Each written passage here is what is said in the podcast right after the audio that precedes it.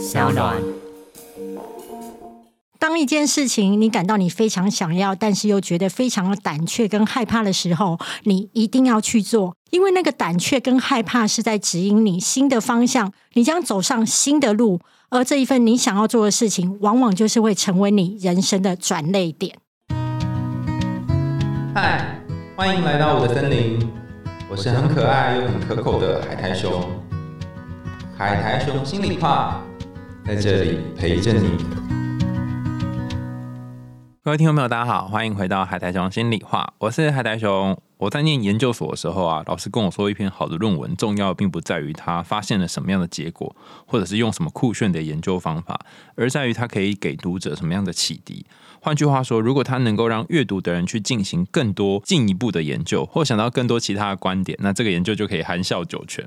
那我今天看到一本让我非常含笑的书，看完之后，我觉得内心祖宗十八代都鸡犬升天。里面有非常多的金句，我足足写了八页的笔记，然后一边看一边笑，喝水差点呛到，这这不是夸张哦，是真的，一边喝水然后呛到这样。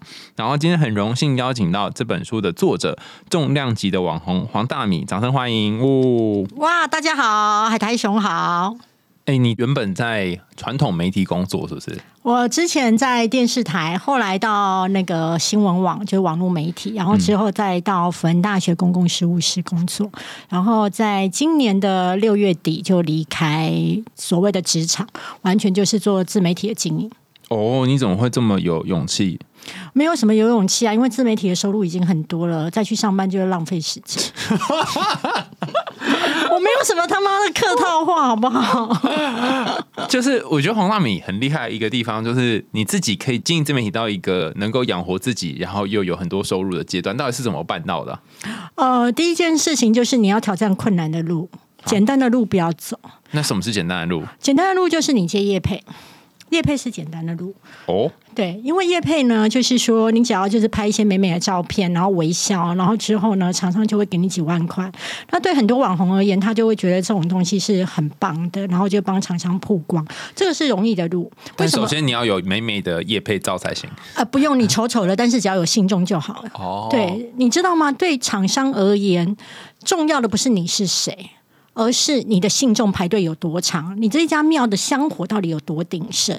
所以万万不要以为外表啊、什么颜值、你的身材是你的优势，你的信众才是你的老板。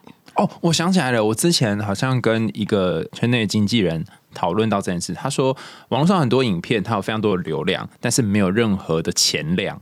对，就是他是会看你，然后会笑，但是他根本不记得你是谁。对，所以胸部绝对不是你的优势，因为一胸还有一胸大，你懂吗？对，我都追踪很多那个网美嘛，然后我发现 A B C D 我都分不清楚谁是谁。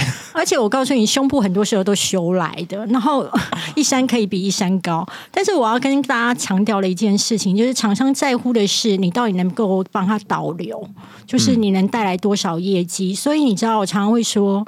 什么叫做难走的路？就是你做开团的网红，开团的网红，你本身就会跳脱你被厂商选择。因为如果你是接业配的网红的话，厂商是在众多业配海当中去挑选你这个人，去想说你这个人 O 不 OK。而且如果你拽个二五八万，他没关系啊，他是大品牌，多的是一大堆网红，就是哦没有关系，互惠也可以。我告诉你，我人生没有那种什么叫做互惠也可以。嗯。就是互什么会啊？钱才是互惠，你在跟我说什么？所以我会觉得我会坚持一件事情，就是我走难走的路，就是走开团的网红。它的难度在哪里？就是说你在选品上面你要精准。第二件事情是价格，你知道这个价格粉丝是买得下去的，这个品牌是有优势的。然后开团网红最难的一件地方是在客服，客人的那个五四三的那一种。哇哇叫，什么时候这个东西会到啊？我妈妈适不适合啊？请问那个白是什么白啊？哦，那有没有其他的颜色？告诉你，即便到深夜两点三点。都还是有讯息，而且万一他刷卡刷不够的时候，你要抚平他的情绪。刷不够，你要怎么抚平情绪？第一，他会就说为什么我刷不过？为什么？然后我就跟他说不好意思，因为现在厂商已经是在休息了。我说你告诉我你的大名电话，那我们明天就去帮你查。他说那万一我盗刷了怎么办？怎么办呢？我就会说这样好不好？我承诺你。万一你盗刷了，那我负责。那你可不可以现在安心的去睡觉？那如果你觉得我还有什么东西可以帮你做的，请你告诉我。哦，如果真的不想被盗刷，我就付这笔盗刷钱。这对，还有我还加了一句，因为我要让他整个那种，你知道吗？女生情绪上来的时候，它重要的除了是你解决这个问题以外，还有就是情绪的安抚。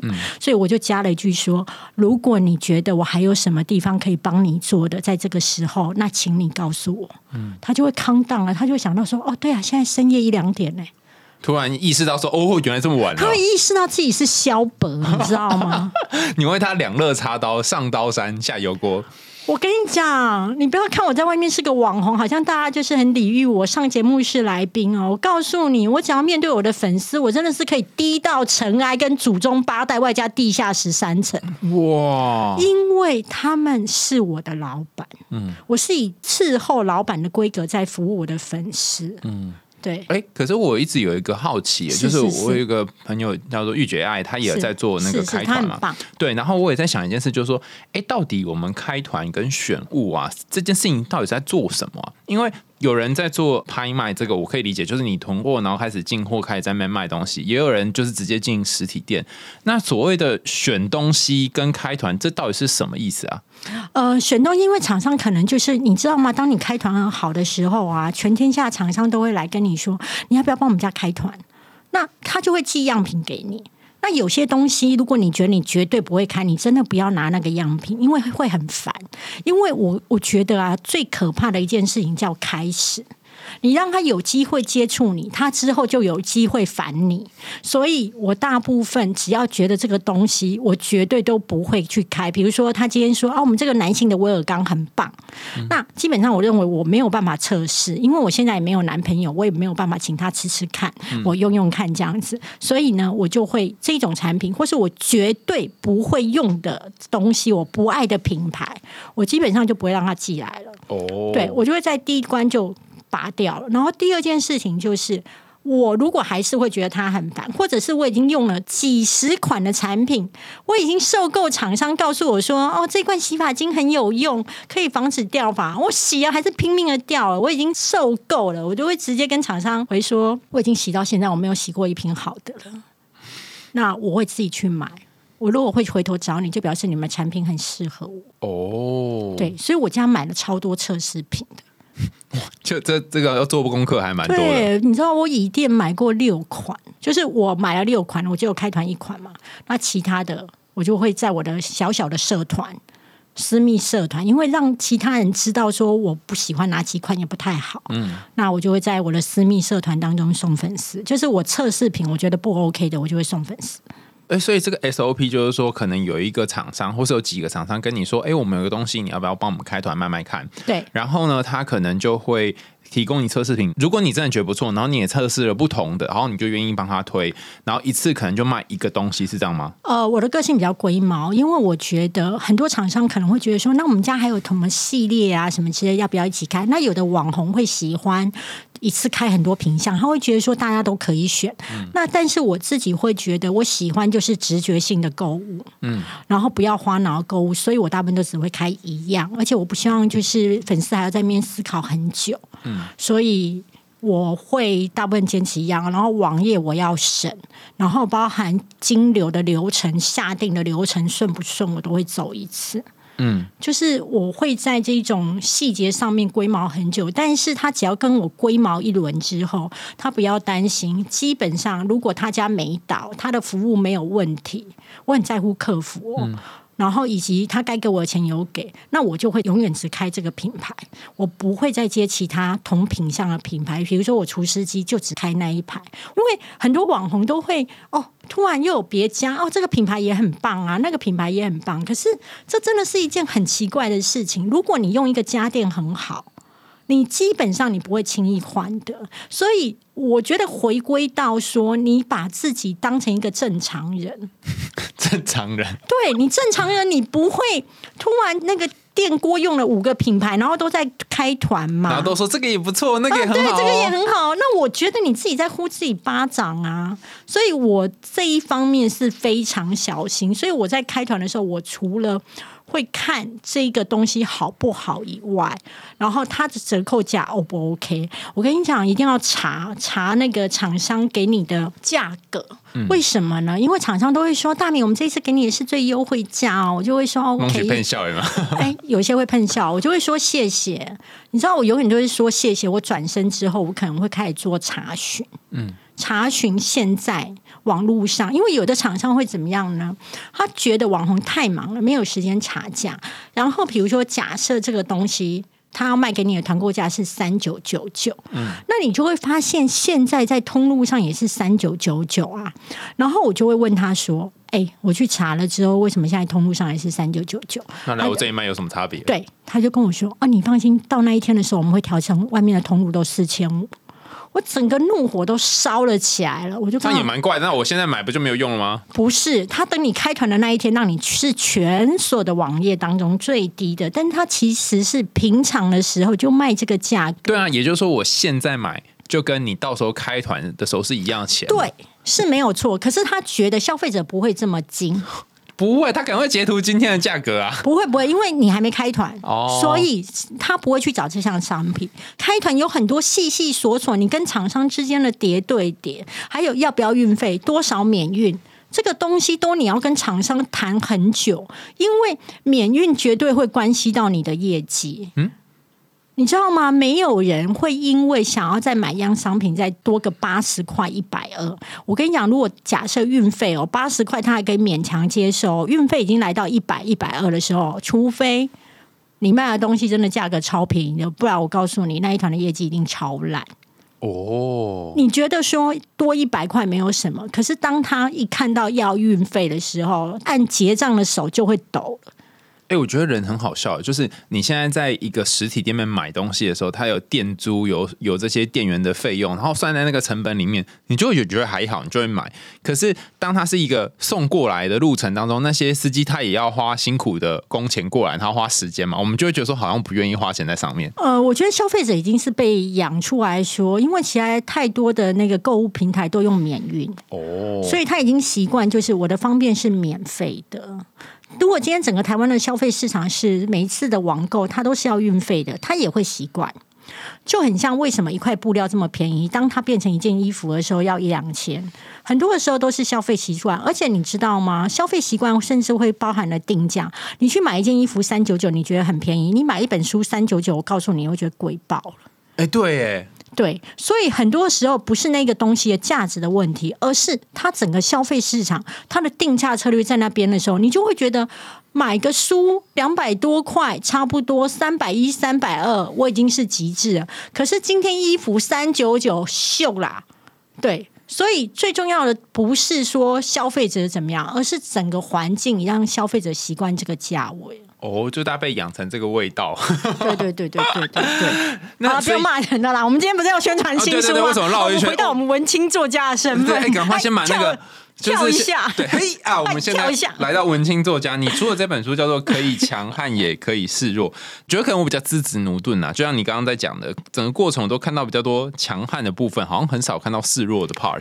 有啊，开什么玩笑？你知道吗？当你在职场的时候，你是一个员工的时候，你一定有示弱的部分。其实我书里面他的琢磨没有那么深，但是有提到，就是说我那时候在当公关的时候，那你要去想哦，我已经是在媒体圈大概有将近二十年的资历哦。可是呢，我写出去新闻稿的时候啊，你知道，就是记者他可能是一个很年轻的记者，maybe 三年，maybe 一年，但是他就会来跟我说，哦。他根本就搞不清楚我过去的资历，他只觉得你是个公关，所以他就会来跟我说：“我觉得你的新闻稿写的不好，新闻稿不是这样写的。”哇！你们以后的新闻稿不要写这么长，要写怎么样？我告诉你，我这时候会跟他讲说：“老娘我在跑新闻的时候，你还在包尿布吗？我不可能嘛！”我立刻会跟他说：“是说的真好。”我说：“不好意思，不好意思，我会加油。”对，然后真的抱歉，那我现在再改一个比较短版的给你好吗？其实你知道，他不是要骂你，他最重要的是他要方便他自己直接贴上。哦，对，因为他不要再改你的稿子了，因为你写了一千五百字，但是他只要用七百，所以你要知道一件事情，每个人指责你或是愤怒的原因，很多时候都不是表象的。他重要不是在骂你写的不好，而是你让他不够方便。所以我那时候就会立刻说不好意思，不好意思，然后我现在处理一个版本给你看看，这样行不行？对，后来还有一次就是说，你知道吗？记者在来群组当中，他要做一个专访。那我那时候已经去问过一些师长们，就是能不能受访，可是他们都没有办法。因为你知道吗？对学校的教授而言，服务媒体不是他主要的业务。那他要做研究，他会把那种东西放在前面，学生放在前面，他一定会觉得媒体是放在后面。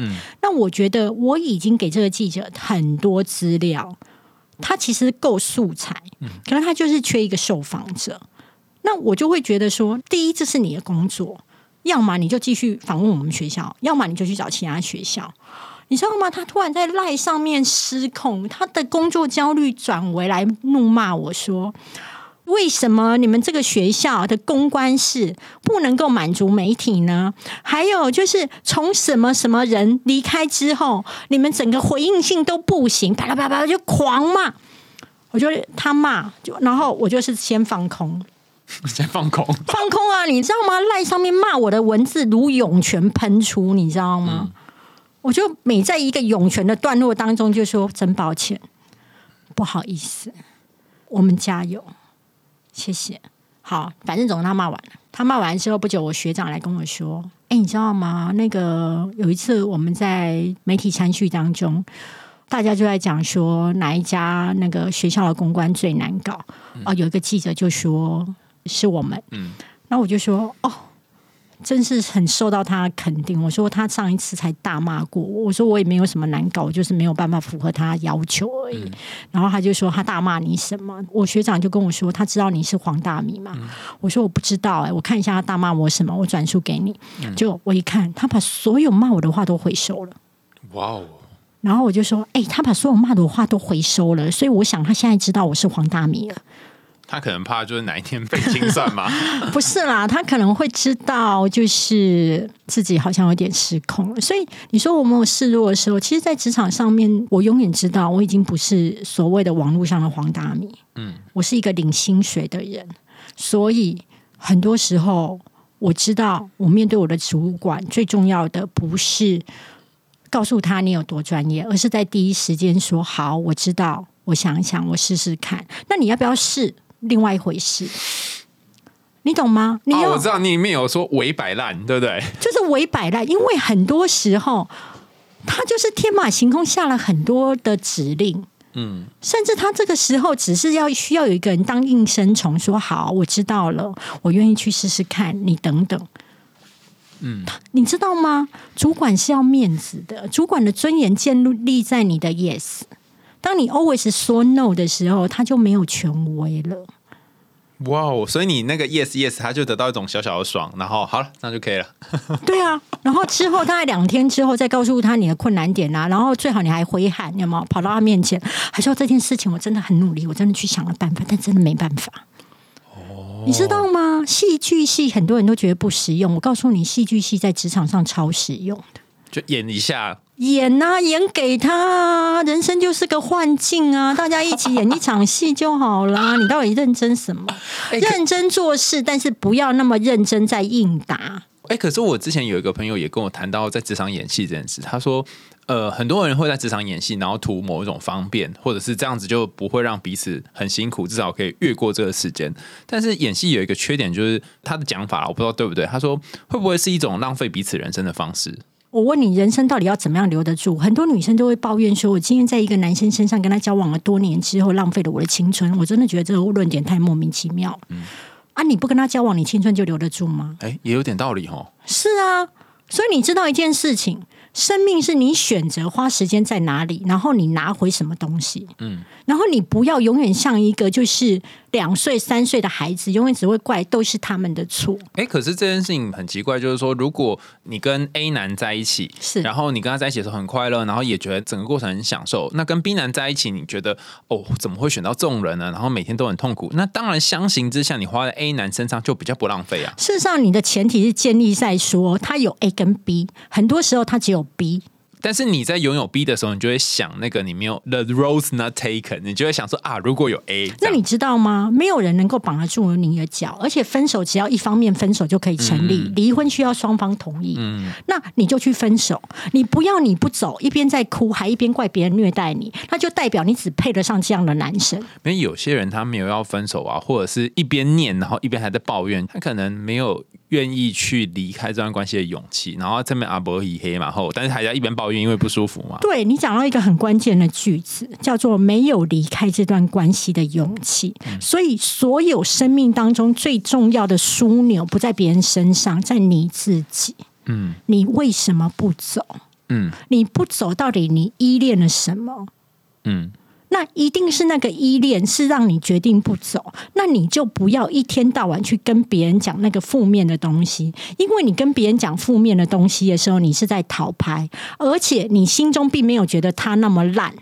但是等到别人都接受了你的负面的资讯之后，就会相信你现在交往的这个男生很烂，你的姐妹淘就会一起骂他，你就会不爽。嗯，你就会觉得没有啊，他也蛮好的啊，你们为什么要这样说？他所有的烂都你讲的耶。现在你要说啊，他其实也还不错啦，这样。对，然后你就会还会觉得你的姐妹她们一天到晚劝你分手，老大不要这样好吗？成熟点。就是什么剧情都你写，这给你写，那给你写。对，所以你要知道一件事情不好，要么你就上网去交友，要么你就是请人帮你介绍。你情愿多去看看，让自己有离开的勇气，而不是你没有选择，只是站在那边哭，然后希望那个虐待你的人突然对你好。嗯，他又不是突然中邪，怎么会突然对你好？对对，哎、可是你书里面也提到一个。有点像是刚刚你讲这个的反例的例子，他其实一开始就是那个小诗嘛，对小诗跟 Peter，他一开始在这段关系当中也是受尽各种苦，可是他经历了很多种转折，所以就是你第一秒跟这人在一起，然后很好或者是很糟，最后就注定一定是一个好或不好的结果。呃，我要说一下小诗的故事，是我的一个粉丝的故事。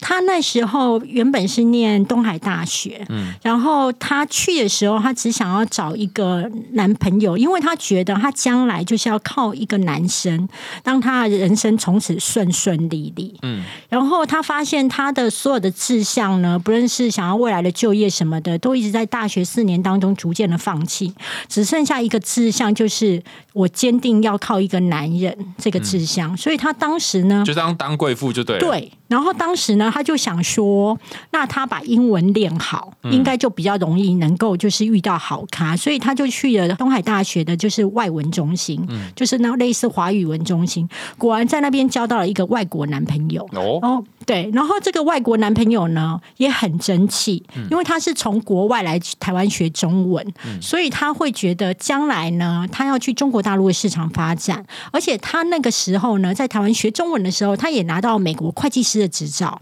所以小诗就会觉得，只要能够嫁给他，他的人生的透懂。一帆风顺。对，所以呢，他就不顾父母的反对呢，就跟这个男生一起到了美国。结婚之后呢，可是这个男生回到美国之后，就是在那个大的会计师事务所工作。那可是他发现他的同事们。每个人的太太都有自己的工作，相形之下，小诗每天在家里废，他就觉得不行。哎、等等，他们不是在美国，然后他的先生在会计事务所工作，那他他的同事是谁啊？没有没有，是他先生的同事，哦，他先先生的同同事嗯，对，都是就是老婆也有在工就作，双薪的概念呢、啊。对，所以他回头看看小诗，就觉得小诗这样不行，然后小诗就会觉得，可是我就不想工作啊，我不想啊，那怎么办呢？啊，怀孕好了，怀孕是什么选就是项？怀孕就不用工作，哦，理所当然，因为没办法工作啊。对，就是没有办法拼事业，那就来拼子宫，说对，拼一把，拼一把就生了。嗯生了之后呢，刚好他的先生又要去大陆发展，因为他先生觉得就是他本来学中文就是会觉得要抢攻大陆市场，赶快去卡个位。那所以呢，他就跟着先生一起到大陆。这个时候，反正也又生了第二个。那去了之后呢，因为是所谓的外派人员，所以他们是住在大豪宅，然后还有佣人，他就是完全符合他心中期待的那一种，就是贵妇。童话故事公主，对，然后呢？但是他说，他先生对于中国大陆的市场非常的适应不良，因为就是中国大陆在会计账目上面都会有好几本账，那他的先生是一个正直的人，他又没有办法就是跟着配合他们同流合污，所以就会变成公司的眼中钉。那他先生在职场上受挫的时候，脾气就变得不好，就常常在殴打他。所以常常就是会呈现，就是王子公主一起住在好大的花园别墅的城堡，但是王子正在殴打公主，然后公主又没有自己可以付出时间的工作，所以她就只能待在里面。对，他说他觉得很痛苦。这个时候，他真的觉得他也再也过不了这种日子了。所以有一天，他就鼓起勇气带小孩回台湾，从大陆回来这样。对，他就回台湾。可是他发现回台湾之后，他连开机都不会。就电脑开机，对他不会，然后他就去上了那个某某电脑补习班，然后就是终于学会了电脑之后，就去应征，然后就应征了某的水饺大厂的秘书，然后他就很开心，觉得自己有工作，没有想到水饺大厂那时候就外移到中国大陆，所以他不到一个月的工作又失业了。那他怎么不干脆回到大陆去？哎，不对啊，她老公嘞？她老公在大陆继续做。然后她自己一个人回来，然后也没有离婚，这样没有离婚。然后当时她老公除了在工作上受挫以外，还发生了就是说水土严重的不和，就是身体开始不好。那她就继续在台湾这样独立带了小孩。可是她觉得她非常，因为他们有两个小孩，她只有带回一个，有另外一个在先生那边。那后来她在台湾的职场上面又属于在受挫的时候，她觉得全家人都在瞧不起她，嗯，她又想逃。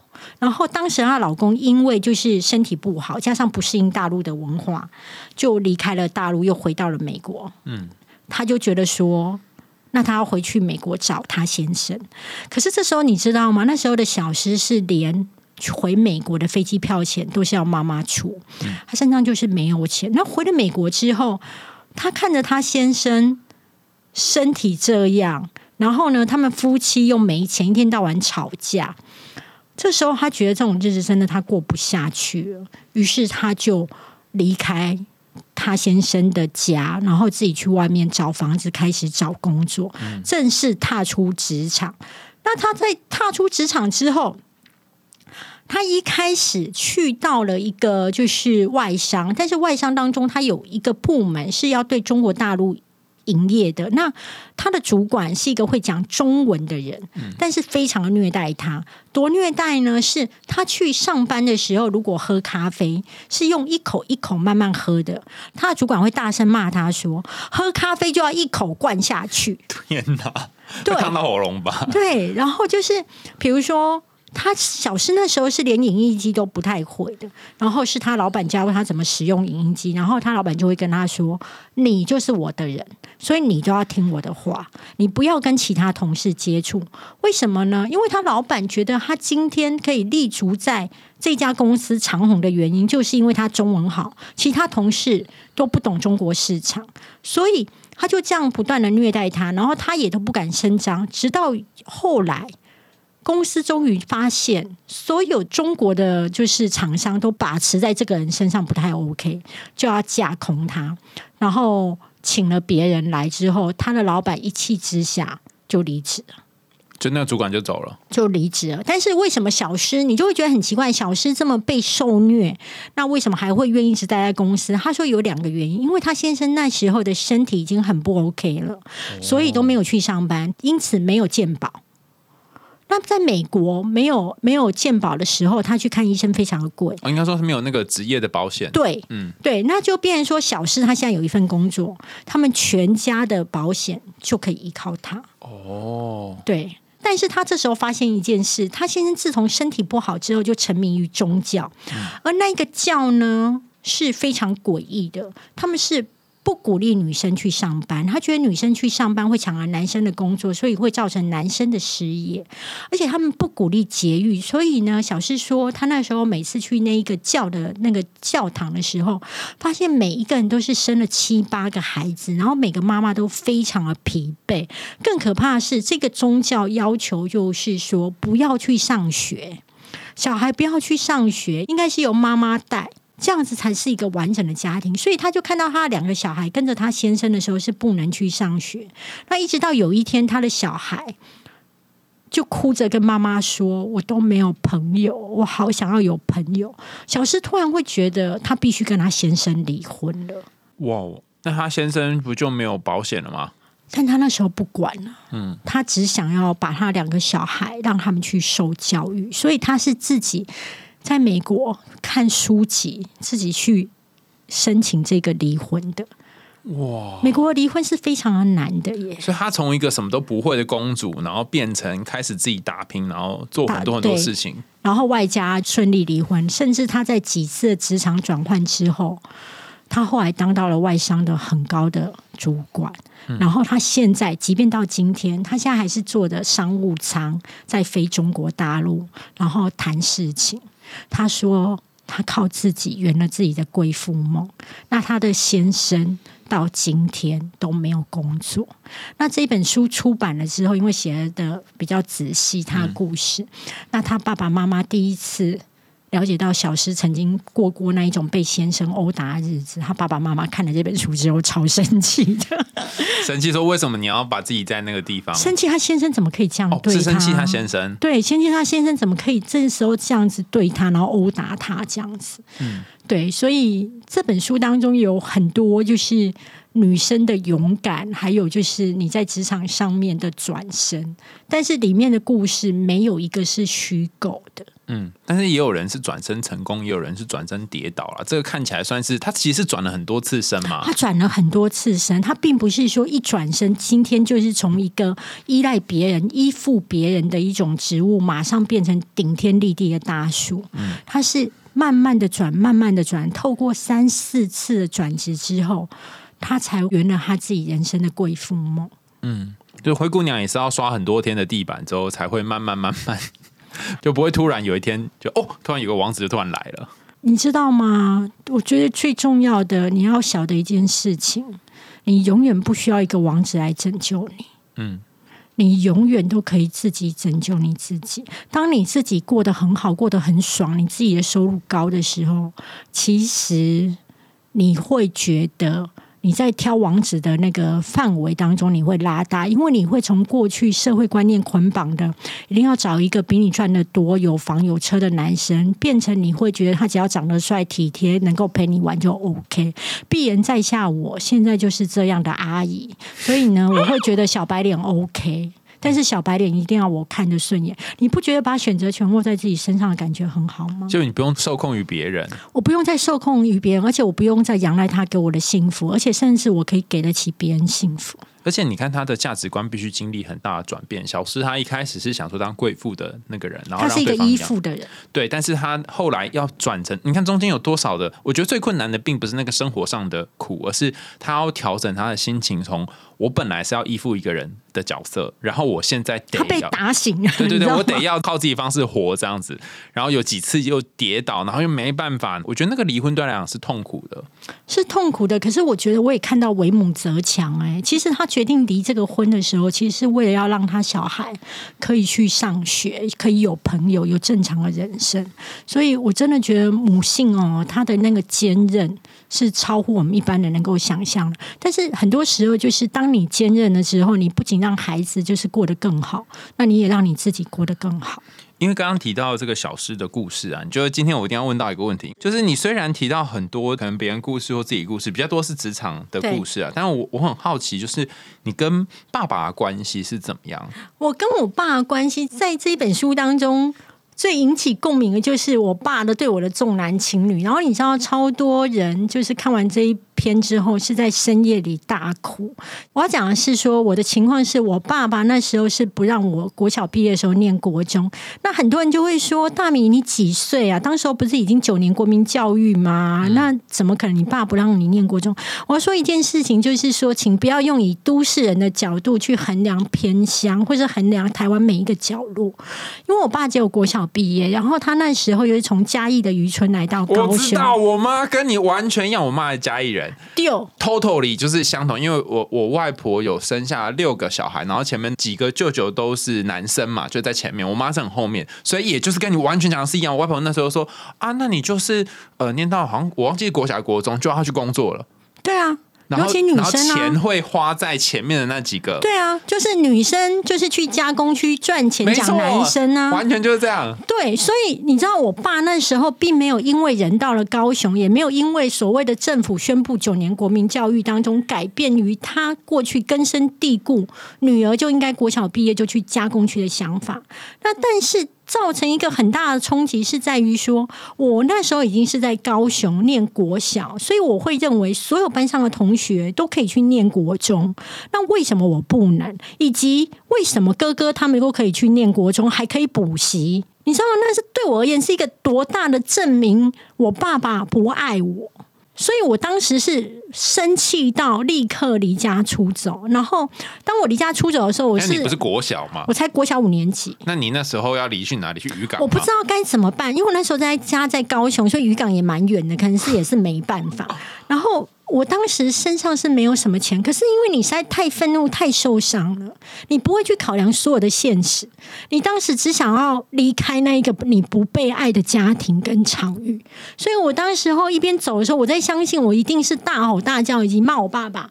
我爸那时候很想要出手打我，被我妈拦下来了。那你说你要离家出走，他要打你，我我骂我爸爸说你就是不爱我，你为什么不让我念书？为什么哥哥科都可以？反正我就是狂嘶吼就对了。我爸那时候恼羞成怒，他就想要打我，让我闭嘴。你知道，对一个没有知识水平太高的人而言，他会觉得武力就可以镇住一切。那我当时就是大骂他之后，就是一路奔跑吧。大家一路奔跑的时候，还是有继续骂他，所以这邻居们都有出来看这样子。那我真是不浪费时间呢，一边跑一边骂。哦，我跟你讲，这个性格真的太可怕，所以我后来遇到不公不义的事情当中呢，我记得我大学的时候，我们班上有一个身高大概一百八的男生吧，在我们班上打了一个人，我身高才一百五。我后来居然跳出来主持正义，大骂他。我说：“你怎么可以在班上这样打人？”然后我就不仅骂他以外，我还骂全班。我说：“今天就是你们这些人一起姑息养奸，他才敢在这边打人。哇，你都不怕生命危险？”我忘了。哇还是你站在课桌椅上，晋升多一百没有，我就没有，我就忘记了。就是说，我觉得我个性上对于那种强权的不怕跟以及捍卫哦，那种真的是来自协议里面，还有从小的那个环境。那因为你爸那时候这么不公平的对待你嘛，对，等于说我从来不相信，就是任何东西是可以平白无故你就会掉下来的礼物。我都认为所有的东西都应该是争取去努力，你才可以得到。那我经过我这样一闹之后，亲戚们。就是都知道了，邻居也都知道。那我爸爸迫于整个社会压力之下，就愿意让我念国中。哎、你那一天不是听说还是真的住在外面一个晚上我？当时候没有钱，所以我逃出去之后，我是搭公车到火车站，因为你知道火车站就你以为可以到很远，可是突然我想到我没有钱，嗯然后那时候有计程车司机还在路边跟我招手说：“妹妹你卖考啊，你写安装你过来。”我当时会怕，所以我没有去。可是我就又在坐公车回到我家附近。那我妈妈去帮人家帮佣嘛，我妈那时候是做那种佣人。那我就去了那个有钱人家的那一栋大楼，然后我就像一只小老鼠一样，赶快钻到楼梯间，然后躲在那个废弃的弹簧店度过了一个晚上。然后那个晚上当中。所有的人只要去开门，或者是管理员有声音，我都很紧张，因为我都很怕被发现。然后你知道，一个晚上真的就可以搞到自己臭臭的。然后之后我真的没有地方去，我再回家，然后看到就是我妈妈大概好像就是跟我说：“你爸爸被我的一塔车啊。”但是那个伤害、那个阴影太大，而且你是靠一个晚上去睡弹簧床，那边也没有睡，就旁边这样才换来，窝这个太窝窝在角落，弹簧床挡住我的身体，不要让别人发现有一个女生在那边。哇！而且那时候应该是很害怕，你也不知道会发生什么事啊。我很害怕啊，可是我那里已经是我能够找到可以躲起来的地方。但你妈也没有特别，我妈他们一定有出来找过，但他们真的不知道女儿去哪了，而且他们没有想到女儿个性这么烈。我我觉得我我的个性哦，对我爸妈而言也是他们生命当中的难题跟考题。我爸妈是我的难题跟考题，但我觉得我也是互考，我考你，你考我。对，因为他们真的没有想到说会生出一个这么叛逆的女儿。嗯，对。但是我会觉得我没有叛逆，我没有活路。对，很多时候叛逆就是活路的来源呢。对啊，所以我在写这段的时候，其实我没有去抱怨我爸太多，是因为我也会去回想。我爸曾经对我的好，你知道吗？重男轻女的孩子长大之后，他大部分都会画荧光笔在那个亏待的部分，他会反复的咀嚼反刍那所有的亏待，然后会让自己很受伤。可是因为我已经来到四十几岁了，透过很多的阅读，我比较有那种心理的素质，可以去回首我爸爸是不是曾经有对我很好？我觉得有。只是在他的经济条件不够的时候，他供不起三个孩子念书的时候，他选择牺牲我。而且他的小时候，他的上一辈可能也是这样在生活的，就是牺牲女生，然后男生去念书这样。对，所以对他而言，他没有亏待我。我觉得这很正常啊。他觉得那个只是文化上面，不是女生就应该这样吗？所以我写这一篇的时候，第一个就是希望读者能够回想。那个你一直在抱怨的父母，是不是其实也供你念书？是不是也是对你有一些地方是甜蜜的回忆？那你愿不愿意透过这本书的阅读的时候，把它这些甜蜜的好拿出来重温一下，看到爸爸妈妈的付出？第二件事情是我曾经是在养狗跟养猫身上了解到，我爸妈的偏心是人性，因为我对于我养的第一只狗，我非常的宠爱。但后面的养的二三四五六，随着越养越多，我开始觉得他们就是有吃饭就好。对我也有同样的感觉。对，所以你要知道，偏心是人性。换做你是你爸妈那个角色，你真的会做得更好吗？好像也很难说，很难。再来就是。爸妈其实受到文化的捆绑，真的不要低估文化的捆绑。如果你现在会觉得你找伴侣、找男生的伴侣，你希望他是一个可以养你，然后呢收入比你高，然后身高比你高，然后年纪比你大，其实你也是受到一个文化的捆绑。就文化框架就长这样啊？对。然后你是一个男生，你希望女生呢不要比你高，然后收入要比你少，要温柔，然后 always 对你说好，在交往的时候呢愿意对你家付出，结婚的时候以你家为重，不要撒娇这样，然后不要再把钱拿回家，你也是在受文化的捆绑。那既然如果你这么高知识水平的人都已经会受到文化捆绑，那你能不能回头同理你那一个无知受过？很低等教育的父母，他更文化捆绑的更深。当你能够同理他的时候，不是在宽恕你父母而已，你是在饶过你自己。哦，就理解说他这样子是有原因的，并不是真的要说哦，他这样就是对的，而是把你身上那个绳子给解掉。对，嗯，我觉得是这样子，所以我真的没有想过要拿这篇当主打的，就是这本书的主打，但是。居然是受到的回馈最多，然后你知道那受到的回馈多到，我突然会了解到一件事情：整个台湾到目前为止，还是有很多女生是被家里牺牲的，所以他们才会有这么大的共鸣跟受伤，然后是哭着看这一本书。而且那个牺牲可能不是这么明显的显现出来说你不要去读书，他是很隐微的，就讲一些话或者一些非常小的动作。甚至可能就是弟弟或哥哥有鸡腿，你永远都没有，你只有鸡屁股。嗯，对，就是在很多时候那一种小小的分配资源上面，你自己知道自己是属于比较不被爱的那一个。那我希望透过阅读，可以让粉丝在这些创痛当中可以做到一些自我疗愈，然后以及知道一件事情，就是受伤的时候你不孤独。就有一群人跟你一起受伤。对，还有就是，不论你的过去怎么样，都不会影响你未来的美好。你的过去的童年，那都过去了，你也走出来了。你要跟你自己讲，那件事情发生很久了，它不应该再捆绑住现在的你。你有一天也可以跟大米一样，过得很爽，过得很好，成为一个有钱的阿姨，可以想要养小白脸。嗯，哎，可是刚刚你说想到你爸的一些比较好的地方，小时候跟爸爸有比较美好的回忆吗？有，就是我书里面有提到一段是。我爸爸那时候，因为我爸非常的勤俭，他要养三个孩子真的很难，在那个年代。那那时候新闻报道就说，奇经有一只搁浅的鲸鱼嘛。那在那个没有娱乐的年代当中，搁浅的鲸鱼，大家会觉得值得一看。所以爸爸呢，就骑着摩托车载着我去来到那个搁浅鲸鱼可以观看的地方嘛。那到了之后，我爸就跟我说：“阿丽丽比夸得好啊。”我爸就叫我一个人自己进去看，那我就回头看他，但因为我很小，所以我就自己听话，就走进去看了一圈，就走那个板子，然后围绕金鱼一圈就走出来了。然后我就看到那个纸板上面写着“大人三十，小孩十块”。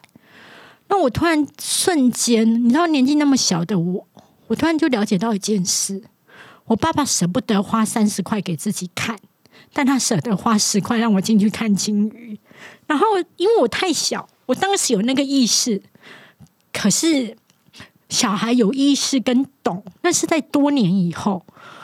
那我记得我爸那时候只跟我一句话说：“啊，喝垮吧。”就是我看完之后，我老公喝垮，然后他就说：“喝安内兰等啊。”所以我爸又继续，他是什么都没有看，继续载我回家。我觉得那一幕是让我很深刻的是记得是说，我爸爸他真的无力负担三个小孩的教育费，以及我觉得他亏待我，他可能更亏待他自己。我爸即便到现在八十几岁哦，他这辈子去外食吃阳春面的次数大概十次不到，因为他就是一个非常非常非常勤俭的人。那所有的勤俭是来自于。他想要养他小孩，所以很多人就会觉得说：为什么你爸爸对你不好，你还这么孝顺，买房子给我爸爸什么的？那我要说的是，说我爸爸比较重男轻女，但他并没有在教养我这件事情上面疏忽职守，没有尽到一个爸爸的努力。他是一个好爸爸，但他就是比较偏爱男生。那我现在可以理解一件事情。偏爱很多时候是没有为什么了。即便我要跟所有有这样创痛的女生讲，你对家里的付出，第一适可而止。因为我觉得重男轻女的长大的孩子，他会实在太想要得到认同，他就会觉得我不断的对家里付出，其实家人就有一天会改观。但是我要告诉你，那是不会的。爱就是爱，不爱就是不爱。他很多时候没有为什么。那你看哦，我现在已经成为一个所谓的畅销。作家，外加就是我给我爸妈的孝养金，还有就是给他们房子住。我爸爸也以我为为荣，但是我要告诉大家，我爸爸最爱的还是我大哥，那个是没有办法的。我在书里面就有精辟的写了一句，就是我大哥只要呼吸就一百分，我要做了一切的努力之后，才能达到成为我爸爸心中的骄傲，但终究不是最爱。而我也能够接受这件事，是因为我发现不成为最爱也很好。因为很多时候，我们家的，比如说我爸爸突然生病什么的，都是两个哥哥在处理，我就是负责出钱，哥哥们出力。那我觉得所谓的手足，不是每个人付出的东西都一样，而是你能出什么，我能出什么。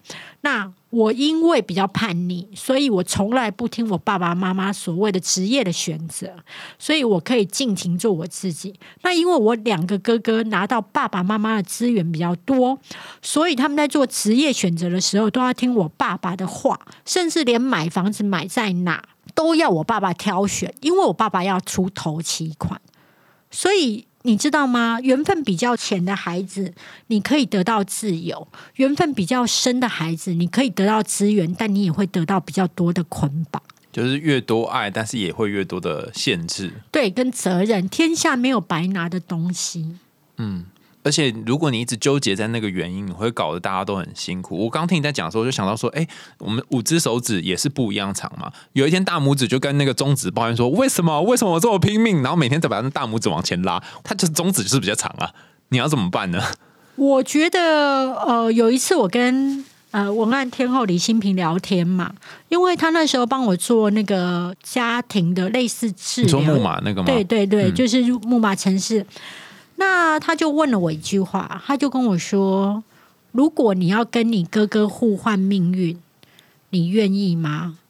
我就说：“我不要啊。”他说：“对，那你你觉得你为什么不要？”我说：“因为我喜欢现在的我自己，我没有喜欢哥哥的人生。嗯，而且我觉得，如果我今天是家里最受宠的孩子，我不会这么努力。嗯，我一定会软烂。而且我觉得人生就像小诗刚刚提到了，他有依靠的时候，他就会烂烂的啊。人哦，只要可以靠爸、靠妈、靠别人哦，你其实就不会全力奋斗了。脚就会没有力，呃，就没有力力卡的吧？你懂吗？所以我自己会觉得，我人生如果在现在有一点点所谓的社会的成就，那真的是感谢我爸爸没有那么爱我，嗯，因为我才会知道，我回头无山可靠，我这辈子要靠的是我自己。但是你要走到这个接纳这个状态也很不容易。我猜，如果是在你小时候你没有办法上学那段时间，然后问说：“哎、你要不要跟你哥换身份？”你一定会很想要。会，但是现在就不会，我现在不要，我的妈！我跟你讲，现在他们两个超羡慕我的。我二哥还跟我说：“你就是我没有走的那条路，你就是另外一个我。”我心里想说：“不是哦。”就算是你来走这条路，你不一定吃得了这么多苦哦。老娘我可是爬行了多久？这是一条爬行的天堂路，好吗？不是我们原生的才华怎么样，是那些爬行的天堂路成就了我现在的我。我常常说了一句话：之所以成为唐三藏，不是那些经书，而是取经的那一条路。路就是叠叠出你这个人成就的东西。路是在筛选你的竞争对手，路是在筛选那些不够意志坚定的人，而最后能够取经的人，那个经书只是他最后的犒赏。嗯，所以我觉得所有的锻炼跟磨练是在沿途的颠颠簸簸，而你继续往前走。我很喜欢这本书里面有一段话，是大米写说：“人生就是一段又一段背离的过程，离开的人不是不知感恩，而是每一个人都想要从依附的角色变成能够主导自己人生的角色。”讲起来好像就哦某种金句，但是我在猜这个在写这个话的时候，他其实有一种嗯有点有点难过，但是又有点成长的感觉，就是说好像我得。要跟某些东西告别，不论是人或者是原本我靠着的东西，可是同时你也才能够因此而长大。你终其一生最重要的是成就你自己，以及达成你想要走的那一个殿堂，完成你心中的渴望。那很多人呢，都会捆绑于说所谓的不好意思离职，公司待我不薄。基本上鄙人在下，我是一个非常重情重义的人，但是我在离职这件事情上面之快很准，之无情无义，超乎一般人。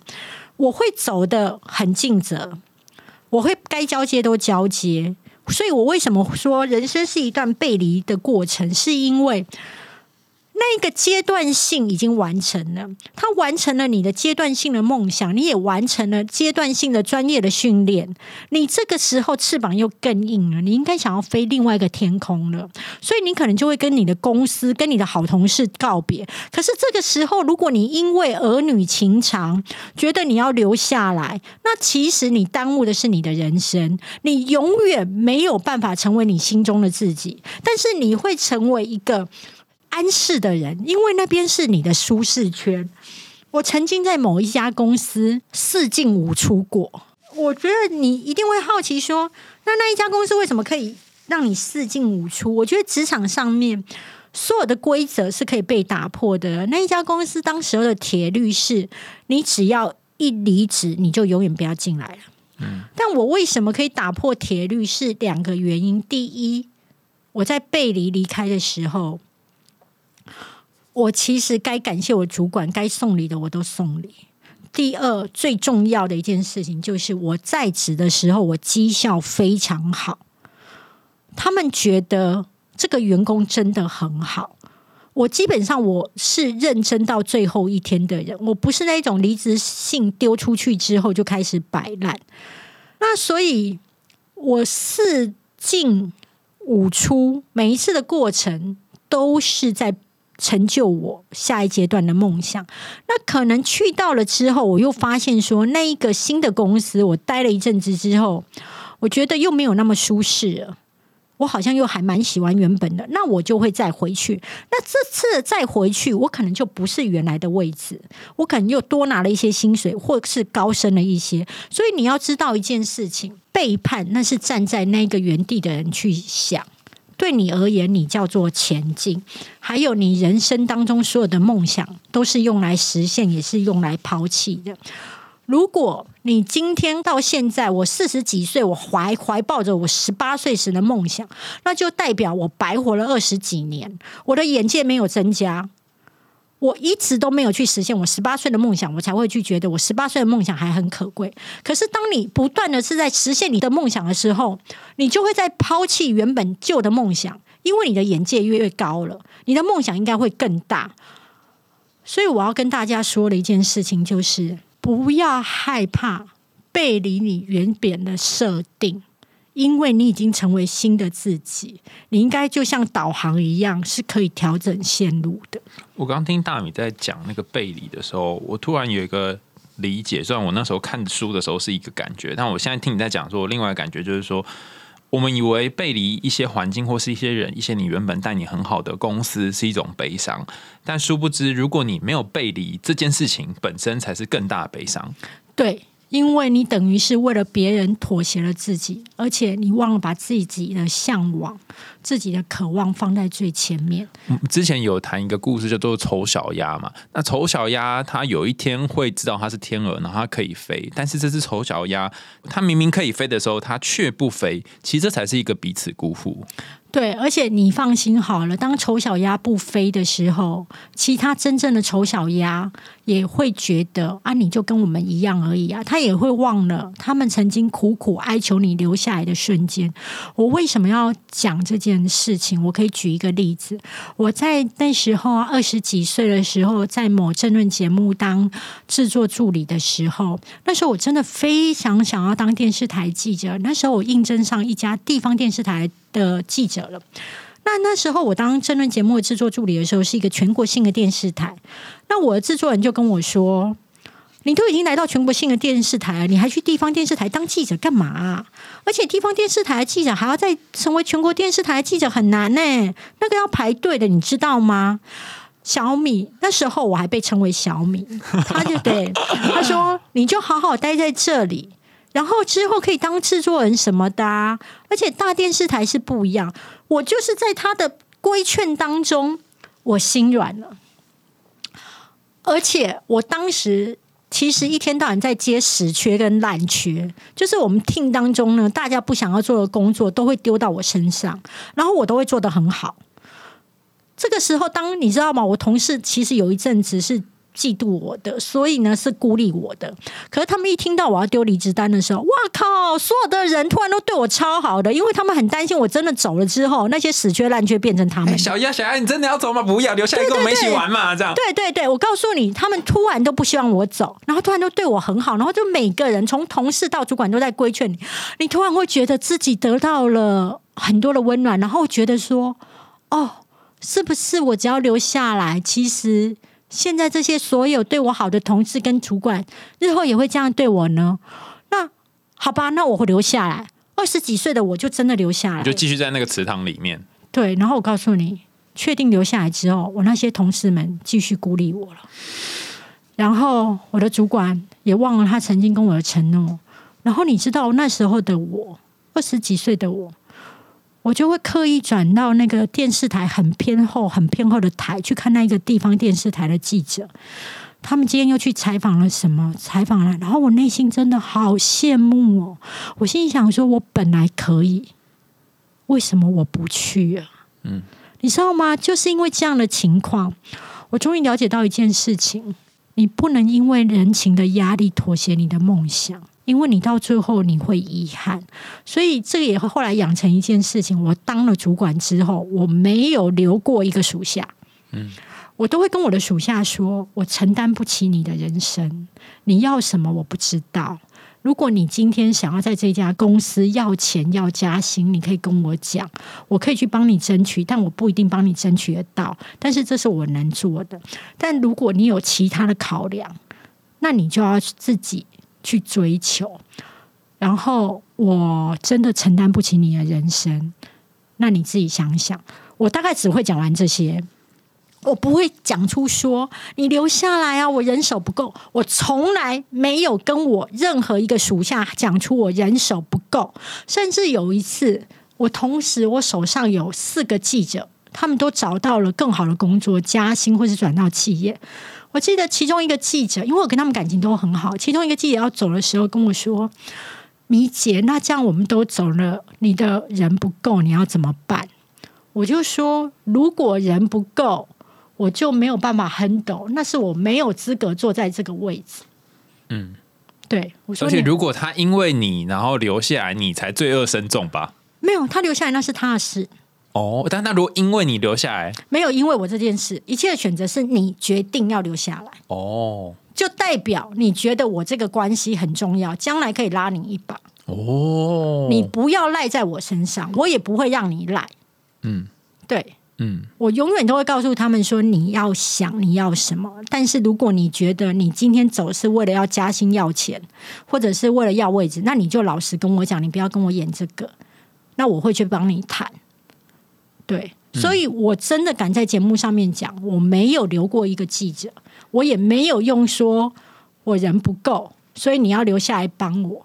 你帮我多做哪一天好不好？没有，我超有气魄的，人不够我自己写啊，我自己跑啊。嗯，对，因为我觉得我那一次被我的主管耽误的感觉真的太差了。就你不想要再变成耽误别人的人。对，而且我记得我那时候，当我确定留下来之后。我所有的同事还是继续排挤我，我的主管早就忘记对我承诺的时候，我真的是边看那个第四台的记者在报新闻，我边哭，然后我觉得好羡慕。就我到底是为了什么？我会觉得我为什么忘记了我这么想要做的一件事呢？对，嗯，所以回到那个时间点，你可能就不会再做同样的决定。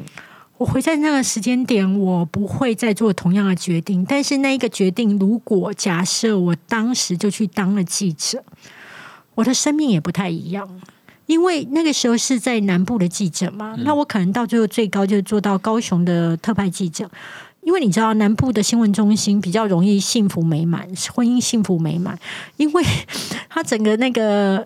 整个生活的情况，我不能讲他们比较轻松哦，你知道吗？我有一次讲说南部的记者比较轻松，我告诉你，我就接到南部的记者就是讯息，我说你怎么可以这样讲？你又没有怎么样，巴拉巴拉，我们有多辛苦？南部的记者很辛苦，只是他们比较能够在事业之外兼顾到了婚姻，好不好？那北部呢？的记者很容易离婚跟单身，好？因为很难兼顾这些。啊，我没有说南部的记者不辛苦哦，都很辛苦。没有不同地方辛苦了。对对对对对，不要再讯息来骂我了，不要再那边讯息来我解说了，好吗？今天真的很感谢大米来我们节目受访哦。韩社真是蓬荜生辉、星光熠熠，然后而且我是在 资深记者面前耍大刀，我都不需要讲什么话，然后大米就就叭叭叭一直讲这样哦。那大家都可以去听大米的 podcast 节目，就上当制作叫做米粉汤哈，口味甘甜，而且可以不加味素。我相信我们节目当中都有一些人可能觉得老天对你很不公平，但是大米告诉你说，所有的公道都不是可以报告主管讨回来的，那些过往你所经历的创伤，也可能会成为前。前进你的一个力量。最后，我想要送给大家书里面的一句话。这句话我看到的时候，真是起鸡皮疙瘩哈！大米在书中说：“不被爱不代表你做了什么，只是代表你和父母的缘分很浅。这个不被爱其实是一个礼物，它放在一个宝箱里面，你要用努力的钥匙，慢慢的打开它。”又到了节目的尾声，感谢大家收听，也欢迎大家在 Apple Podcast 或其他的留言管道告诉我们你听完故事的想法。那也欢迎大家透过 Sound 这个平台呢赞助阿雄我们家猫咪布瓦的罐头。也非常感谢大米今天上我们节目，我们就下次见啦，拜拜，拜拜，谢谢。